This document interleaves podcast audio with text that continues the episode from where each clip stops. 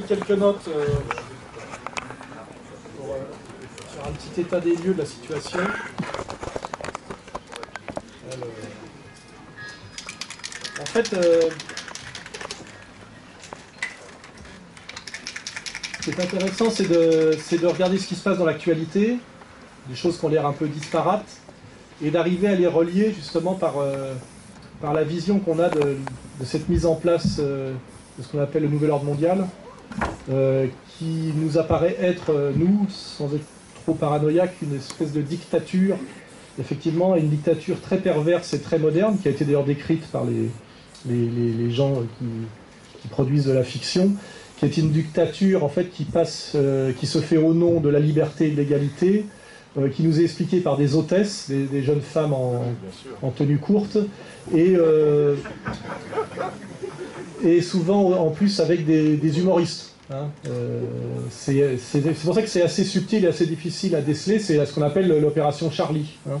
Où on nous explique qu'au nom de la liberté, de l'égalité et du droit au blasphème, effectivement, il faut mettre en place euh, la, loi, la, loi du renseignement, là, c'est-à-dire euh, aller progressivement vers, vers un, système, un, État policier et totalitaire. Mais un État policier, effectivement, avec des, jeux télé, du football, des comiques, euh, pas drôles, mais quand même euh, très très présents. Et là, justement, dans cette, dans cette lecture-là, euh, pour ceux qui s'intéressent à, à ce que je raconte depuis des années, je vous avais dit que le combat deviendrait très très difficile le jour où un brave Français serait décapité sur le territoire français par un islamiste. J'avais prévu à l'époque que ça serait une vidéo sur YouTube d'un retraité en pavillon qui serait décapité en temps réel par un, un djihadiste. Il suffit de mettre sur YouTube deux vidéos de, comme on a bien vu euh, euh, en Tchétchénie, sur le Kosovo, etc., où on voit un jeune resalafisé de banlieue euh, avec un couteau de cuisine égorger un Gaulois de base euh, sur YouTube. Et moi, j'ai plus qu'à aller me cacher. hein. Je veux dire, la réconciliation nationale, plus personne en veut. C'est à peu près ce qui s'est passé avec l'affaire d'hier, vous voyez C'est-à-dire qu'on y est. hein. Ça va devenir, ça va devenir euh, très très compliqué hein, de, de- de- maintenir la ligne réconciliation nationale dans ce climat-là.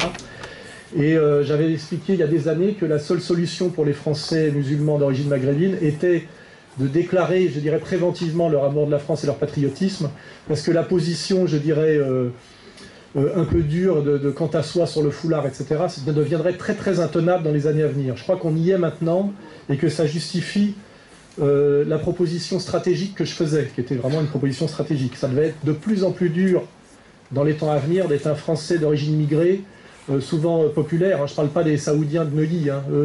Ça se passera toujours bien pour eux.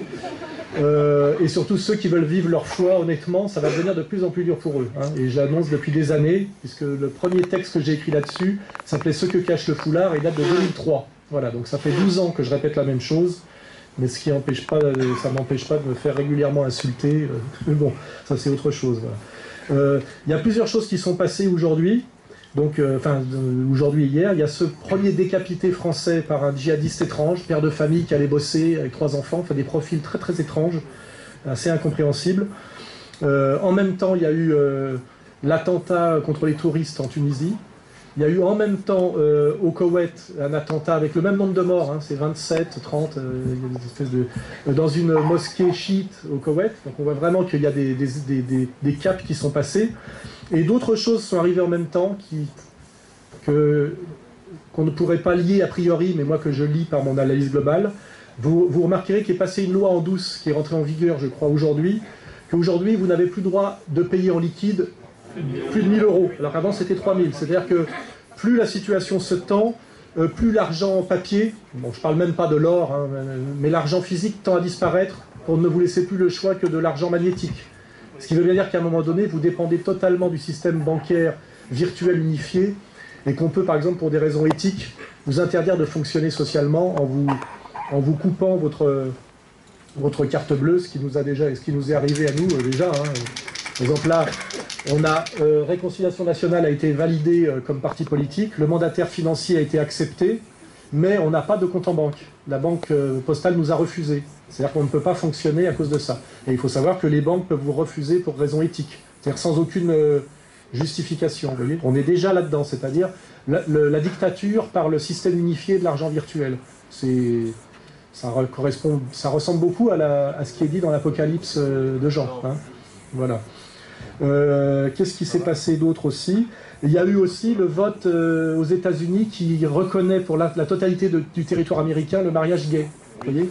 Tout ça fonctionne ensemble, à mon avis. Hein. C'est-à-dire qu'au moment où il va devenir de plus en plus dur d'être un homme de foi, que ce soit d'ailleurs musulman ou catholique en France, euh, être fier euh, de se faire enculer va devenir euh, quelque chose de plus institutionnalisé.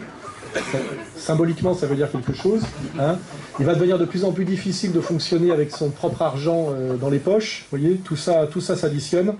et ça donne le, ça donne le contexte. J'ai eu beaucoup de mal à accéder physiquement au théâtre de la Main d'Or aujourd'hui parce qu'il y avait une manif dans Paris euh, gay, là. C'est la Gay Pride, je sais pas quoi. Et euh, j'ai eu beaucoup de mal à accéder au théâtre de la Main d'Or, c'est-à-dire qu'on bloque entièrement le centre de Paris un samedi après-midi pour que les enculés puissent défiler pour dire qu'on fait le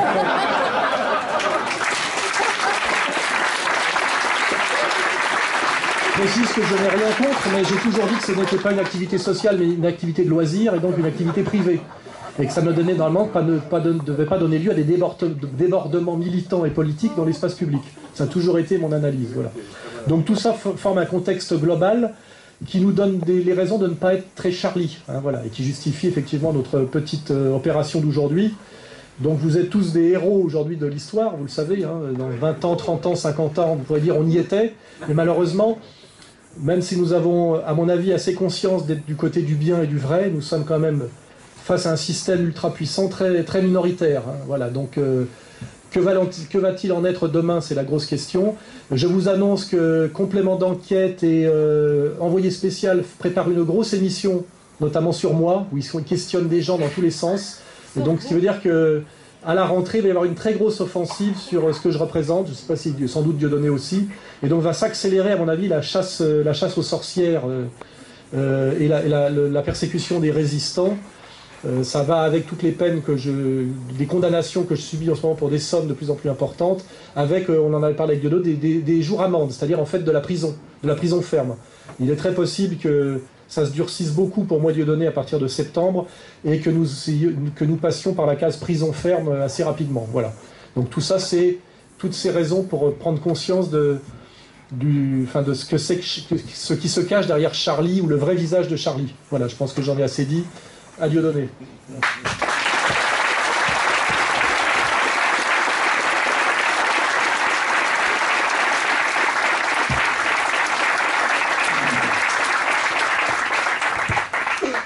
je ne suis pas Charlie non plus, euh, évidemment, euh, vous le savez, d'ailleurs très rapidement, je l'avais précisé, euh, là, ces derniers temps, la, la, tension monte, les gens ont besoin de rire, je le vois un peu partout en France, même si je suis censuré de partout là. la pression, elle vient pour moi de mon ministre de tutelle, qui Fleur Pellerin, qui, euh, qui a été convoqué par euh, M. Kuckerman et il lui a dit bon on va tout faire l'année prochaine pour que quand même toute personne qui a été condamnée ne puisse pas se compter sur scène. Enfin il cherche, il cherche donc effectivement, elle a raison, je pense que les, mois qui vont venir vont être des mois difficiles. Euh, la prison, qui, va être, qui est, d'ailleurs, je pense, plus ou moins programmée, il faut qu'on s'y prépare. Hein. Ça fait partie du, jeu, c'est pas quand on est père de famille, c'est pas quelque chose qu'on envisage comme ça facilement, mais, mais je pense que ça fait partie aussi de la construction euh, de, de, ce que nous sommes en train de faire et euh, il faut il faut l'assumer. Euh, il le disait, Alain, ça, ça, prend des proportions absolument incroyables. Il parlait là aujourd'hui de mariage pour tous et tout ça. Les, gens ne sont pas préparés. C'est vrai qu'on nous accompagne, c'est trop brutal. Ce que je dis toujours. Euh, avec Conchita Wurtz, là déjà ça avait commencé. Euh, il devrait accompagner les gens un peu plus. Moi j'ai mon fils qui était devant la télé, il a dit qu'est-ce que c'est que ce truc J'ai dit c'est Conchita, c'est la démocratie.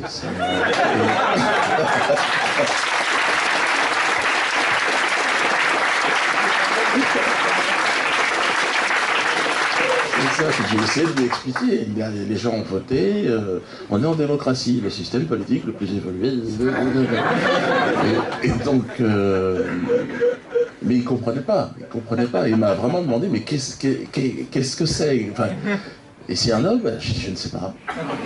C'est une femme C'est un homme, c'est une femme, euh, il y a du castor, il y a tout dedans. Et je lui ai expliqué en plus que c'était l'époque. C'était l'époque et que c'était son époque. Moi, quand j'étais petit à la télé, il y avait la petite maison dans la prairie. Je lui ai dit, je me suis construit sur ce genre de schéma. Toi, tu vas te construire avec Conchita. Donc sur scène, j'imagine d'ailleurs une, une, émission en 2050, quand il sera plus grand, quand il aura mon âge, sur le service public, qui s'appelle euh, une émission toute nouvelle du service public, Fous-moi tout ce que t'as dans le cul. je développe là-dessus. Euh, parce qu'il faut rigoler, il faut rigoler. Mais c'est très grave, la situation est extrêmement tendue, hein, ne vous y trompez pas. Moi, j'ai pris mon bâton, mon bâton de, pèlerin, pèlerin de l'humour, alors, euh, c'est sûr qu'avec ce qui s'est passé hier, en plus de ça, je ne sais pas ce qui va nous arriver, le lien qu'ils vont tenter de faire entre nous et ces gens-là. J'espère qu'encore une fois que, l'homme qui a décapité euh, son patron n'a pas un DVD de, moi. Euh, vois tout à fait le, truc, ou un bouquin d'Alain. ça, ça serait la mauvaise blague. J'ai posé ça, c'est un petit coffret cadeau.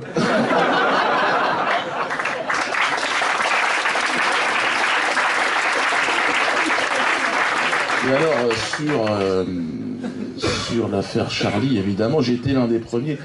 Bon, moi je connaissais, j'avais écrit un livre avec Tinius, qui est l'une des personnes qui a été assassinée ce jour-là. Et donc, euh, bon, j'avais manifesté, j'avais envoyé des messages à sa famille, à ses proches. Et puis, puis il y avait eu cette marche, puis tout de suite, très vite, un arrière-goût de pisse fort m'était remonté au naso. Et j'ai euh, et donc j'avais, j'ai sorti cette euh, théopnostie, hein, cette, petite euh, phrase Je me sens Charlie Koulibaly. Et donc j'ai été, ils sont venus me chercher chez moi à 6h du matin. Merde, par terre, merde, qu'est-ce qui se passe? Un truc que j'ai, évidemment, j'ai demandé qu'est-ce que j'avais fait. Il m'a dit ah, bah, apologie d'actes de terrorisme, videz vos poches, enlevez vos lacets. J'arrive au commissariat, j'étais très étonné d'être là. Mon avocat est arrivé un petit peu en retard. Et puis finalement commence l'audition. Et je demande évidemment au flic qui était devant moi, mais qu'est-ce que j'ai fait? Il me dit, ben, on, est venu vous chercher, je vous cache pas que ça vient d'en haut. Ben, j'imagine bien. Parce que j'ai rien fait, donc dites-moi. Alors il me dit, ben, apparemment il y a apologie d'actes de terrorisme. Vous auriez dit ça sur un tweet, sur un message Facebook. Alors je lui dis en quoi, expliquez-moi, l'apologie d'actes de terrorisme est caractérisée dans Je me sens Charlie Colibali. Et il me dit c'est à vous de me le dire. ce que je suis en train de vous dire, vous rigolez, mais c'est ce qui s'est passé. C'est-à-dire que l'homme m'a convoqué pour répondre à une question, et il m'accuse de quelque chose qu'il n'arrive même pas, lui, à caractériser dans ce qu'il voit. Donc, euh, j'ai dit, je me sens. J'ai dit, est-ce que j'ai le droit de me sentir ce que je veux, déjà.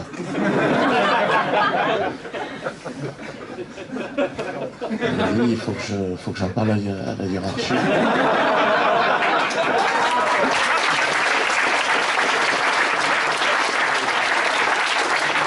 Donc il a quitté le bureau, il est monté en haut.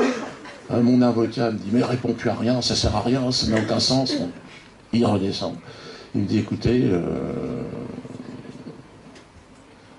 il faut que vous vous expliquiez. mais vous n'arrivez pas, vous, à me parler. Donc dites-moi exactement ce que vous voulez entendre de moi.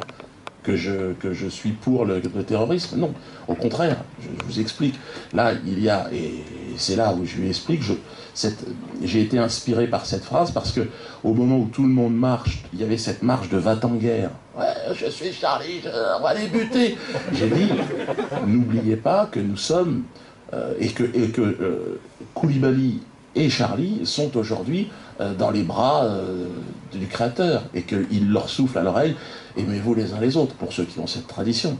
Et donc je dis, euh, se sentir Charlie Koulibaly, c'est quelque chose de très positif et au contraire de, très pacifiste. Puis il m'a dit, écoutez, on va transférer votre dossier au parquet parce qu'on ne comprend plus rien. et j'ai quand même été condamné à deux mois de prison avec. Donc on est en appel. Donc là, euh, de toute façon, il faut savoir que la justice en France, c'était le dernier pilier hein, de, ce que pouvait être ce système de séparation des pouvoirs. On est arrivé aujourd'hui, hein, la justice est vraiment gangrénée. D'ailleurs, il y a les stages. Vous savez que moi et Alain, on était sur le mur des cons du syndicat de la magistrature. Donc à chaque fois que je croise un magistrat, François d'Angléan me dit il faut les récuser. On ne sait pas, ils sont peut-être au syndicat de la magistrature. Donc je leur demande, vous êtes au syndicat de la magistrature Et pourquoi bah, Parce que euh, je suis un con d'entrée de jeu, donc je voudrais quand même euh, être jugé de manière objective. Et euh, me dit non, rentrez chez vous. Et pareil, de la même façon, si vous voulez, on s'aperçoit, là je l'ai vu encore à Nice, euh, bon, la justice, c'était voilà, la dernière institution qui était encore un petit peu en résistance et qui, je pense, a cédé et à la pression sioniste. D'ailleurs, ils font un stage, je crois, tous les juges de la 17e. Ils partent en Israël, ils ont des cours de la Shoah qui leur sont donnés la messe est dite. La quenelle de Berlin a été aussi un moment, un temps fort. Et dommage que, vous n'étiez pas là. C'était un spectacle extraordinaire. C'était euh, c'était parodie de, justice. Alain a été condamné, donc la quenelle la plus chère euh, de l'histoire, 31 000 et 24 euros, parce que j'ai vu que parce que c'est ce qui va être marqué. En première instance. En première instance, ça risque ouais. Donc là, on est dans dans une, dans une justice qui, qui devient, euh, et là je dirais que je suis plus à l'aise, c'est un spectacle comique. Hein. La dernière fois, donc euh, j'étais partie civile sur le procès d'Alain, parce que je trouvais que c'était une position qui était plus intéressante. On attaquait la quenelle, et on disait que la quenelle était un salut nazi inversé. Euh, donc je, je, suis venu expliquer. Je, c'est moi le créateur de la querelle. Il n'a jamais été question de salut nationalité signifiant la sodomisation de victimes de la Shoah. J'ai dit ça ne peut sortir que d'un cerveau malade.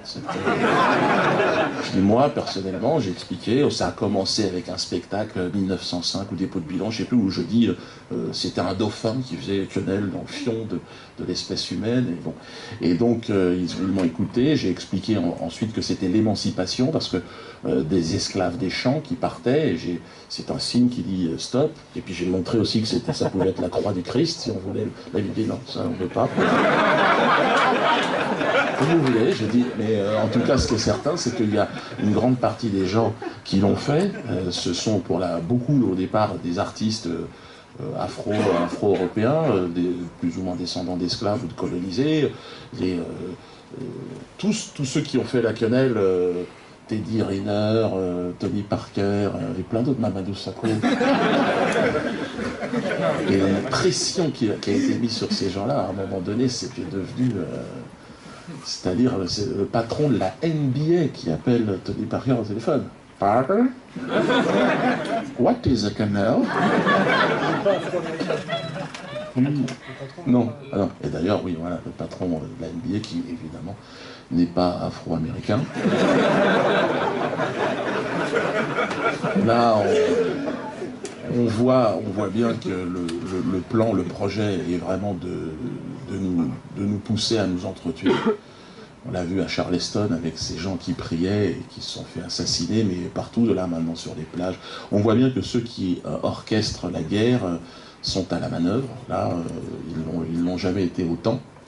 Et donc, ce qu'on a proposé déjà, en fait, ce qu'on a, proposé déjà depuis une dizaine d'années maintenant avec Alain, l'idée de, réconciliation, moi, ça m'apparaît de plus en plus évident c'est le chemin qu'il faut emprunter. Euh, il est difficile, parce qu'il y a des gens qui ne comprennent pas.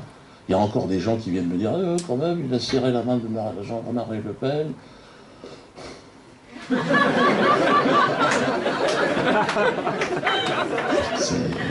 on en est, et, ça a été pareil, je pense, pour Alain. Dites, oui, mais quand même, euh, vous avez des phrases sur les, Arabes, les Noirs. C'est-à-dire, on est toujours dans cette. Ils sont en train d'ethniciser le débat. ce sont les mêmes qui ont euh, organisé la traite des Noirs, qui, aujourd'hui colonisent la France. Ce sont, ce sont toujours les mêmes.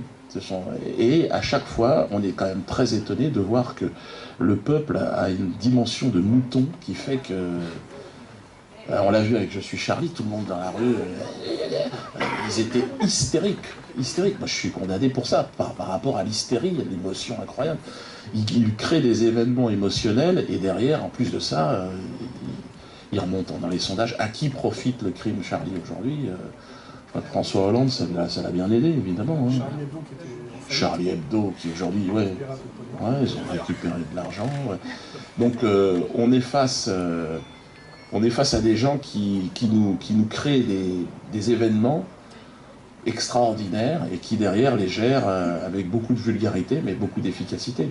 Là j'ai vu la petite phrase de Poutine sur, le, sur, la, sur la Lune, sur la marche sur extraordinaire. À partir du moment où les, hommes sur cette planète vont comprendre que jamais les Américains n'ont foutu les pieds sur la Lune, je pense que les gens dire Ah bon Mais s'ils ont dit ça, peut-être. Ah, peut-être Poutine a lancé deux petites menaces, là, parce qu'en ce moment, le, mondialisme essaye de le, les mondialistes essayent de le déstabiliser. Il a menacé effectivement de s'intéresser sérieusement à, la réalité des missions Apollo et aussi de déclassifier les archives des camps puisque c'est les Russes qui ont libéré les camps. Voilà. Pour ceux qui comprennent.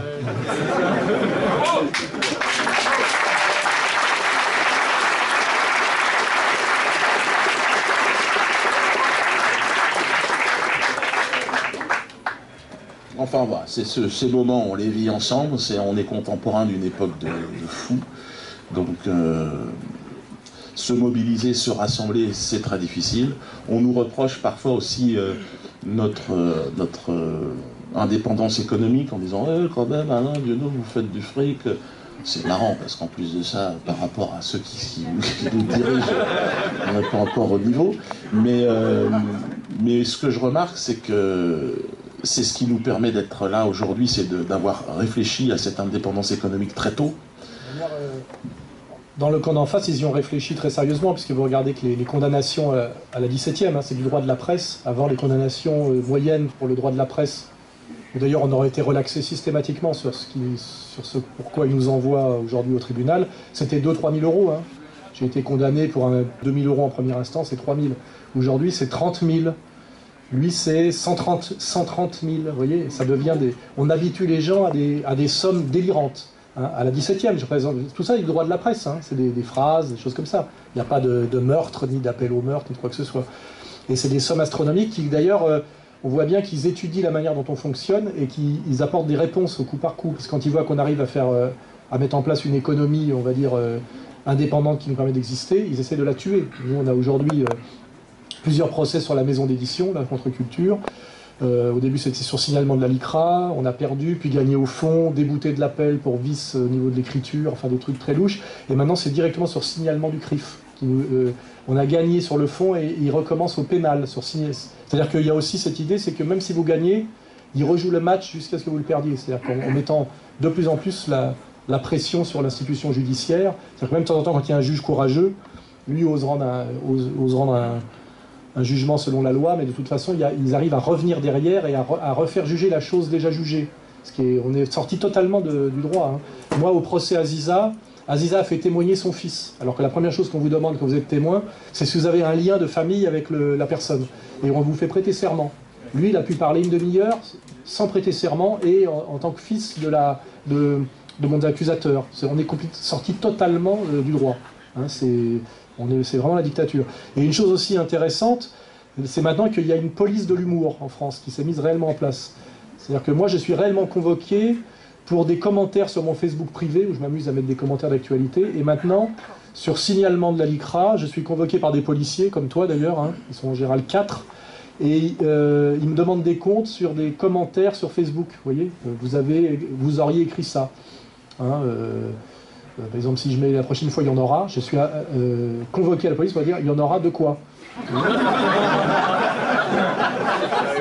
Pour voir si je dois être déféré euh, au parquet ou pas. Vous voyez, c'est une enquête préliminaire. C'est-à-dire qu'il y a des policiers, ils sont plusieurs en plus, hein, ils sont pas le, quand on voit comment se passe en France, on a besoin de policiers, où on est l'institution judiciaire et la police en France, hein, c'est une catastrophe, même comparé aux autres pays d'Europe, hein, on est sans doute un des pays les plus catastrophiques à ce niveau-là. Pour ce qui assez, bah, les types, en fait, on leur fait passer des heures et des heures de travail avec des dossiers comme ça pour euh, réfléchir si euh, doivent transmettre des, commentaires ou des, trucs de tweets et des trucs comme ça, vous voyez. Et en fait, c'est euh, la question, c'est vous avez fait de l'humour sur tel ou tel sujet, est-ce que vous allez au tribunal ou pas Vous voyez, on est, en fait, si on nous racontait ça sur la Corée du Nord, on dirait, bon, bah oui, c'est la Corée du Nord, mais en fait, ça se passe en France aujourd'hui. Rappelez-vous, pays des droits de l'homme et de Voltaire. Hein, euh, voilà. Et, et au, moment où Charlie nous a dit qu'il était impératif d'être blasphémateur pour affirmer notre liberté, notamment sur le catholicisme et l'islam, j'insiste bien, hein, c'est toujours ces deux religions-là. Euh, il y a l'obligation d'être blasphémateur sur ce genre de sujet, qui sont quand même des, systèmes de valeurs qui fédèrent plus d'un milliard d'individus euh, chacun, hein, deux milliards d'individus. Il y a par contre euh, blasphème systématique dès qu'on plaisante un peu, notamment. J'ai fait ça euh, le, 1er, le 1er septembre 2012 devant un bloc de béton à Berlin.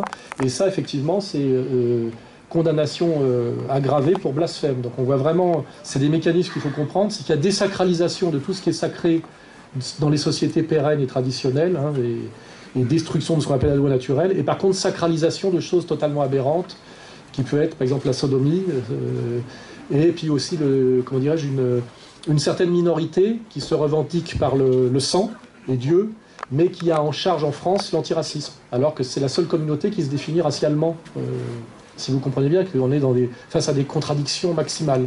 Hein. Et chaque fois que je dis ça, je me fais euh, traiter euh, de ce mot effectivement qui vaut excommunication, hein, c'est ça. Alors qu'il y a quand même un problème à, de réflexion à avoir. Comment se fait-il que les seuls qui se définissent par Dieu et la race, euh, puisque ça doit se transmettre, leur, qualité supérieure doit se transmettre par le sang de la mer pour être sûr que le sang est pur, que ce n'est pas celui du facteur ou du plombier, ça, veut dire quelque chose. Hein. Euh, ce sont ces gens-là qui, traitent les autres de racistes, ou qui ont en charge la lutte contre le racisme, alors que les autres ne sont en fait, comme le disait même M. Finkelkraut, des antiracistes conséquents. Hein. Euh. Donc on est, vraiment, comme il est dit dans les l'eschatologie religieuse qui traite des périodes où on approche de la fin de l'histoire, dans un monde de valeurs totalement inversées. Hein. C'est ce que vous pouvez vérifier sur tous les sujets. Malheureusement, ce qui, ce qui fait un peu peur, c'est qu'on y est. C'est-à-dire que c'est à la fois intéressant d'un point de vue intellectuel et même spirituel, mais en même temps, on le vit aujourd'hui, et ça devient dangereux, notamment pour euh, moi et Dieudonné, pour vous aussi peut-être si vous êtes là euh, aujourd'hui. Et on se dit, voilà, on est en train de s'approcher effectivement de l'Armageddon, réellement. Et on voit comment ça se met en place tous les jours euh, et comment ça se met en place matériellement, hein, par, des, par, les infos, la, banque, etc. Et c'est très passionnant à vivre et en même temps très inquiétant et très déroutant. Des fois, euh, moi je me pince pour savoir si c'est vrai tout ça, parce que ça ressemble tellement à tout ce que j'ai annoncé, mais en espérant tellement que ce que j'avais annoncé n'arriverait pas, que des fois je suis partagé entre la fierté d'avoir compris ce qui allait se passer et l'inquiétude de me dire si j'ai bien compris, je sais jusqu'où ça va aller. Et là, ça me fait encore beaucoup plus peur. Voilà.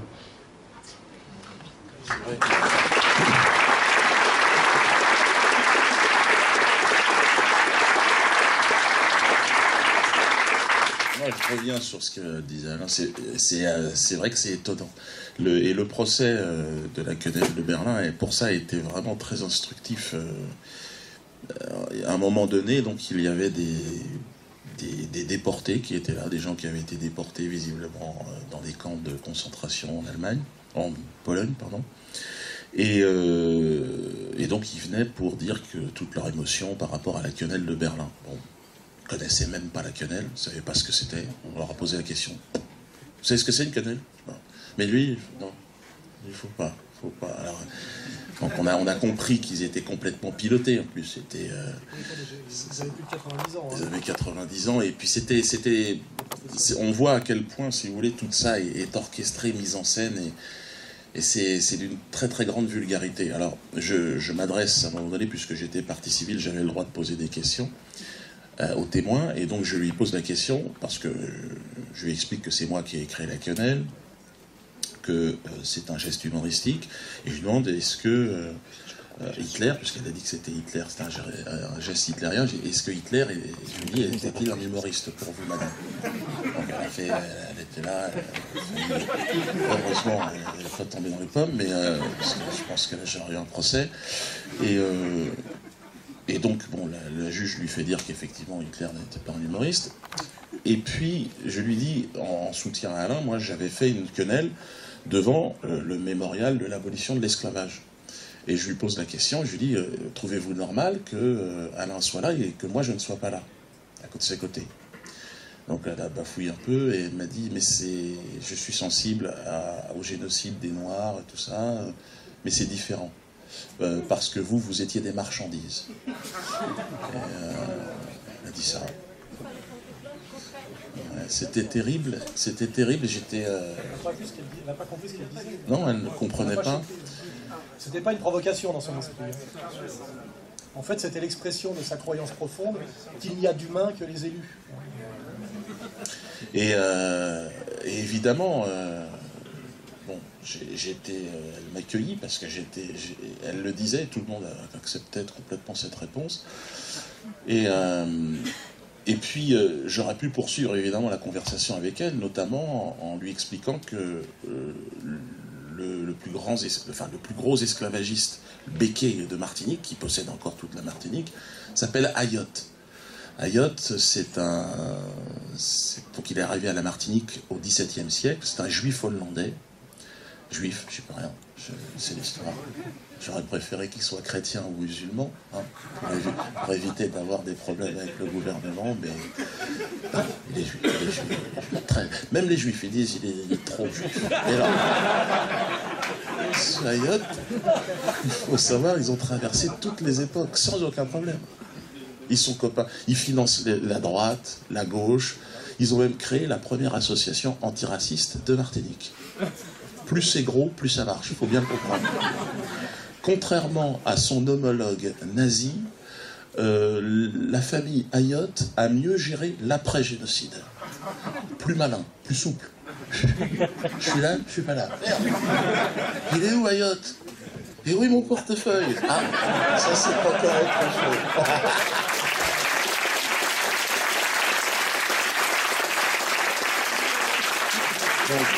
Pour ces deux phrases que je, vous ai, que je viens de vous dire, euh, que je joue dans mon spectacle, la phrase sur la famille Ayotte, je suis convoqué par le procureur de la République de Paris pour répondre d'antisémitisme. Ça va être euh, un moment très important et très intéressant parce que, euh, voilà, là on arrive au cœur du sujet pour moi, j'aurais la famille Ayotte devant moi. Et la phrase c'est Contrairement à son homologue nazi, la famille Ayotte a mieux géré l'après-génocide. Je voudrais savoir comment on va me condamner. Ils vont me condamner pour antisémitisme pour ça, mais ne serait-ce que par respect pour tous ceux qui se sont battus, qui se sont enfuis, tous ceux qui ont été fouettés par euh, ces ordures de Ayotte, euh, violées pour la plupart des femmes, ben, au moins j'aurais cette condamnation va résonner en moi, mais euh, très positivement. En tout cas, voilà l'état dans lequel se trouve le pays. Et c'est très important, et je pense que ce procès à quand même, il va. Parce que la Martinique, c'est quand même une poudrière, quand même, parce que historiquement, si vous voulez, euh, bon, il s'est passé des choses là-bas. Moi, je suis contre euh, cette, compétition victimaire ou cette culpabilisation. Euh, pour qu'il y ait des esclaves, il fallait. Enfin, des esclavagistes, il fallait aussi des esclaves, et réciproquement. Mais en tout cas, je suis contre cette foutaise de, des devoirs de mémoire, de tout ça. Le, seul devoir de mémoire, quand on est sincère, c'est le silence, le recueillement, les larmes, éventuellement, la prière. Et euh, donc, je ne m'inscris pas du tout dans cette compétition. Mais en tout cas, ça va être très intéressant, ce procès, euh, parce, que, parce que ça va être l'occasion d'être face à, une famille de, béquets, hein, donc euh, de de descendants d'esclavagistes juifs, qui étaient par, les plus nombreux, il hein, faut savoir, en Amérique du Nord et aux Antilles. Et, euh, ça, c'est une réalité qu'a abordé là, récemment une chanteuse, Joëlle Ursule. C'était les juifs. C'était les juifs, c'était eux qui s'occupaient de, de l'esclavage. C'était eux, c'était à eux. Je suis désolé, c'était à eux. Et le courage, je pense, peut-être fin de carrière, peut-être, je sais pas, des fois les gens, les gens ils se lâchent, ils se lâchent. Et euh, elle a dit.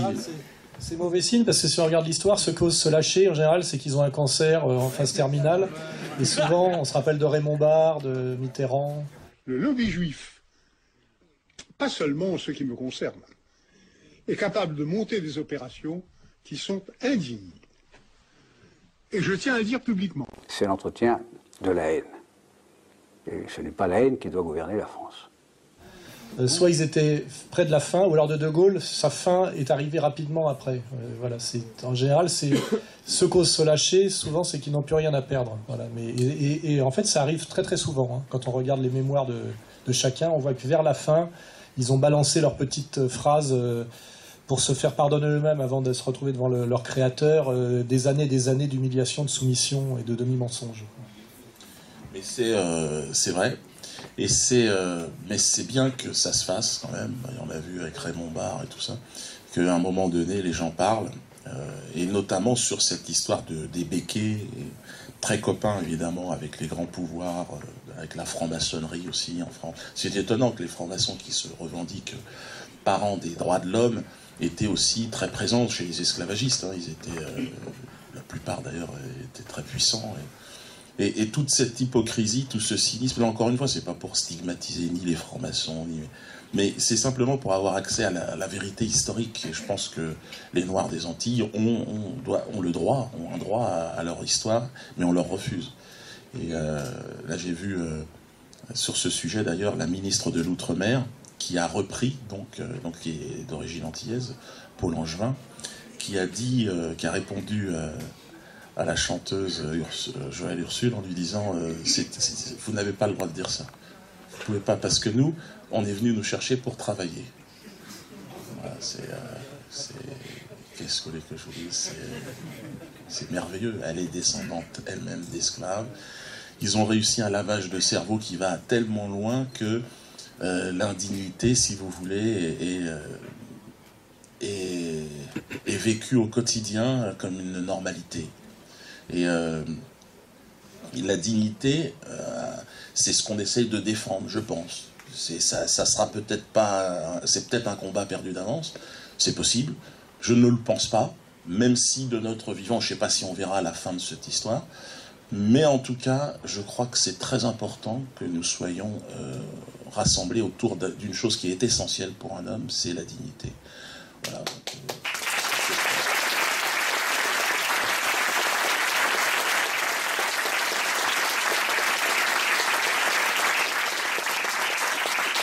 sur la, question de gagner ou de perdre, je crois que l'enjeu est ailleurs. C'est qu'il faut absolument qu'à chaque génération, il y ait euh, quelques personnes qui, qui perpétuent l'idée de, la dignité, du, du courage ou de l'opposition. Parce que si, ça, si la, chaîne est rompue, elle peut très bien être rompue définitivement. Hein. Donc l'idée, c'est c'est pas de gagner ou de perdre, c'est de, témoigner, de maintenir la petite flamme allumée, de dire euh, voilà, il reste cette petite flamme de la, de la, de la, de la résistance, on va dire, hein, ne s'éteint pas. Voilà, donc je pense que. Et effectivement, euh, on aura droit de toute façon à ce qu'on appelle la victoire posthume. Je pense que c'est une question de temps. Comme je crois qu'il y a quand même des fondamentaux sur la morale, la logique, l'histoire, etc., je pense qu'on n'a pas de doute, nous et sans doute vous, d'être à peu près dans le, vrai, hein, même si parfois on peut se tromper un peu. Et forcément, avec le temps, quand les enjeux immédiats disparaissent et quand il y a le recul, ça finit par. Euh, gagner. Alors ça, finit toujours par gagner euh, trop tard, évidemment, mais quand même. Et je crois que de ce point de vue-là, le boulot que Dieudonné a fait, que j'ai fait aussi, que d'autres ont fait, bien évidemment, hein, qu'on va pas tous citer, mais on n'est on est, on est, on pas seul, qu'on a fait entre les années 2000 et aujourd'hui, euh, ça restera comme la petite... Euh, la petite insoumission réelle à un pouvoir de plus en plus dur pour les générations d'après, pour nos enfants, etc. Donc euh, c'est aussi comme ça qu'il faut réfléchir. Hein. On peut, la victoire immédiate, on l'aura pas. On verra peut-être même pas l'épilogue de ce qui se joue en ce moment, mais en tout cas, euh, il restera des traces, puisque effectivement, de ce point de vue-là, on ne peut pas effacer ce qu'on a fait, que dans les, euh, à partir de, 2004, hein, c'est là que ça commence à devenir très dur, entre 2004 et 2020, on va dire, si on tient jusque-là, euh, des gens se, auront maintenu le, comment dirais-je, le, petit drapeau de la, de la, résistance, de la vérité, malgré tout. Et ça, ça permettra, comme une, graine, quoi, de faire en sorte que que ça ensemence pour les générations, que ça crée euh, aussi l'espoir. C'est-à-dire que les gens, nous, si on fait ce qu'on fait aujourd'hui, c'est parce que d'autres l'ont fait, fait avant nous. Hein. c'est pour ça qu'il est très important que cette chaîne ne soit pas rompue. Voilà. Et, et de ce point de vue-là, nous avons déjà gagné. Voilà. C'est comme ça qu'on va finir. Euh, on a déjà gagné de ce point de vue-là. Voilà.